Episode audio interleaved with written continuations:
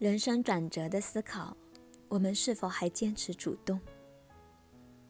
我们从生下来开始就被动接受父母的喂养，他们照顾我们的衣食住行。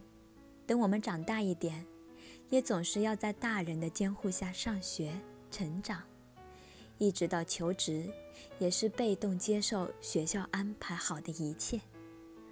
我们总是被鼓励着。被动接受周围安排好的一切，于是慢慢的一点点丧失了主动思考的能力。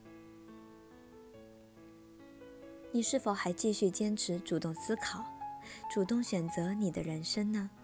请做下面三个人生主动性的测试题。第一，你的梦想是什么？为什么想实现这个梦想？第二，你是个什么样的人？你又希望自己成为一个什么样的人呢？第三，如果以上两个问题没有明确的答案，那么你为以上两个问题做过什么样的探索？你可以在人生每次遇到转折的时候，拿这三道题来测试一下自己的选择。我们每个人都是哲学家。无时不在思考自己人生的终极问题。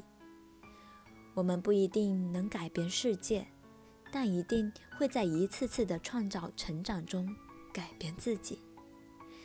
当你进入到人生转折期，你是否还在坚持主动，坚持为你的梦想调整好方向呢？